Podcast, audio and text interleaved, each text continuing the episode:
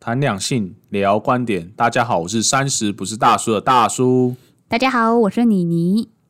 哎、妮妮，哎、你还记得你上礼拜挖了一个坑吗？啊，什么坑？什么坑？什么坑？你是说我们上礼拜聊的吗？对，我们上礼拜不是在聊我如果劈腿不要被发现？你在， 你又在，又在不正经了，是不是？你 好啦上礼拜有聊了一个东西，哦然后好叫我我知们道说这礼拜我们要聊的 啊，这个啊就是坑应该由你来补了。我好，就是婚前协议书嘛，对不对？对，没错，就是其实我们上一集的结尾是有呃讲到，就是关于婚前协议书到底有没有就是拟定的必要。那对这边其实我还有特别就是上网爬文啦，然后在爬文的过程中呢，我有发现就是哦，原来婚前协议书可以约定的事情那么多，就连小到包含家事的分担啊，或是对于未来小孩的教养方式等等。真的太可怕，家事的分担也在这里面。 哦，其实这边呢、也当然包含了财务方面的协定。如果你们只是想要针对财务方面做协定的话、啊，其实可以申请夫妻财产制契约登记就可以了。哎、申请夫妻财产制契约登记到底是什么、啊？就是夫妻结婚后，可以选择用法定或约定财产制来决定婚后的财产归属问题。那举例来说啊，像在台湾，如果你们没有特别去向法院申请登记，说你们要选择走呃约定财产制的话，那法律上就会自动认定你们是法定财产制哦。假设如果你们是想要约定财产制的话，那夫妻间就会。就必须要订定契约，然后向法院申请登记。我怎么觉得往那绕口令？对你真的在绕口 令，我听了都觉得好像你是不是在 rap 啊？嗯不过好像印象中你在三十岁男性的择偶条件那一集是不是有大概提到过？哦，对啊，其实呃，那这次我就在讲的详细一点。好啊，那我先讲在台湾啊，那大部分的夫妻都是用法定财产制的，嗯有近九十趴以上的使用比例哦。那简单来说，嗯九十趴那么多，对，就是这么多，我相大信家都我没有相信刻意去大家，改。我相信大家都不知道可以约定，对不 对？我觉得如果没有特别去了解这一块人，可能真的都不知道。嗯，对，那简单来说呢，就是你在婚前所赚的财产都是你自己的，嗯那这个婚后另一半是没有分，没有办法分的。那如果你婚后赚到的钱，虽然也是你自己的啦，哎但是如果遇到婚姻关系终止的状况，那就可能包含离婚或是死亡，则会进行剩余财产分配那。我有疑问呢、嗯，那保险金呢？如果他是在婚前之前保的，不是啊，因为你的受益人一定会是你的太太吧？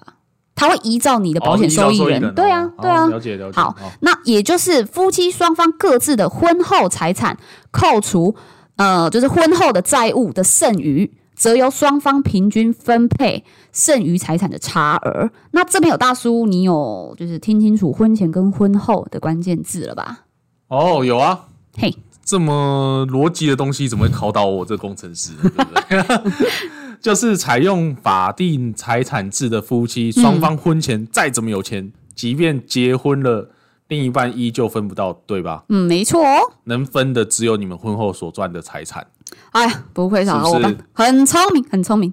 那接下来我来举个例子来加强观念哦。 OK，假设就是老婆婚后财产有一百万，老公有五十万，嗯那这时候他们差了多少钱？五十万呢、没错，就一百减 五十嘛。好，然后然后在离婚后，嗯老公其实可以向老婆支付二十万给自己哦。那这二十五万是怎么来的呢？就是差额的五十万除以二来对分，这样哦，原来是这样哦，就是五十除以二哦，这么简单。对哦。但其实这边有一些细节要提醒，就是提醒大家，呃，不是所有的财产都需要纳入剩余财产差额分配计算里面的哦。嗯那在计算的时候啊，除了要扣除双方婚前的财产之外，还必须要扣除继承的资产。等一等等，哦，这感觉好像有点乱呢。怎样乱？这扣除继承的资产，对，就是我来举例好了好啦。你像来他举例假好设，假设就是我可能结婚了，然后父对母可能想说啊，就是恭喜我结婚，所以他要赠予我呃可能一栋房子啊，就嫁什么，妆就对了。对对，或是嗯现金什么的。嗯那如果我不幸离婚的话，哎，其实这个我的另一半其实是分不到的。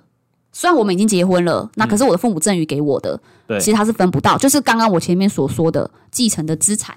哦，是分不到就对，了它是分不到的。那以及你个人无偿取得的，也就像是赠与啦，你你可能无偿无偿取得的资产啊，或是未抚金，这些都不会包含在呃剩余的财产差额的分配中。哦，原来是这样哦。那所以这嗯个意思就是说，我父母送我的房子啊，或车子，对或者是说我可能，呃，我可能中了大奖，然后用到一台修理车，这些都不会算在这个财产差额里面哦，对对对，就是你的另一半是无法跟你分的。就完全长知识了。对那太其好实，了在食物上啊，金钱其实最容易混在一起的。嗯那如果不分清楚啊，呃，就是你这个资产是属于婚婚前前还是是婚婚后后？的对对对，那就会被纳入为婚后的计财产计算哦。所以，如果啊，你如果想要保留自己就是结婚前的财产，嗯那其实可以考虑将婚前的存款单独存放在一个专户，然后与婚后的金额账的金钱账户啊加以区隔开来使用，这样也就不会有分不清楚的情况发生啦。不知道为什么听起来这个这个方法有点邪恶，但是我还是把它记下来好 了。约定财产制呢？这约定财产制呢，它又分成了两种，嗯那就是分别为呃分别财产制与共同财产制。那分别财产制呢，就是可以简单理解成人虽然离婚呃 虽然结 婚了，还没结婚就要离婚，好人虽然就是已经结婚了，嗯但财产并没有跟着结婚。夫妻间的各自管，就是夫妻间可以各自管理各自的财产，然后也要各自管理自己的负债，这样子、哦也就不反正会就是分婚前跟婚后这样。反正就楚河汉界分很清楚。对，就是非常分的非常清楚这样子。嗯好啊，那然后共同财产制呢，就是刚刚的情况有相反啦。哎，顾名思义，就是夫妻间共同拥有财产。那如果婚姻关系就是不幸终止的状况，对，可以各自取回当初呃订立契约上就是的那个我们可以拿回来的财产，哦，对，然后再扣掉共同的债务后平分余额这样子。哎，这样感觉共同财产制跟法定财产制好像有点像。哦，对哦，其实两者就是乍听之下是蛮真的蛮相似的啦，但重点就是在于呃，共同财产制呢，在婚姻关系中，因为财产都是两个人共有的，对也就是任何财产的处分决定都要由双方来同意，所以就是因为双方都有所有权，嗯，对，所以就是两个人都要同意可才可以做处分啦，哦，对。我这样听妮妮这样整个讲下来，我觉得财产这一 块真的有种讲钱伤感情的 feel 了。 对， 虽然提早说好是一种互相保障，可是某种意思是不是有点好像不相信这个婚姻会走到最后啊？ 感觉这婚姻好难欸呢、 我也觉得蛮难的啊。这这就像是买保险啊，就是嗯你也不会希望自己就是健康出状况，或者是说啊，你今天会发生什么意外，对吧？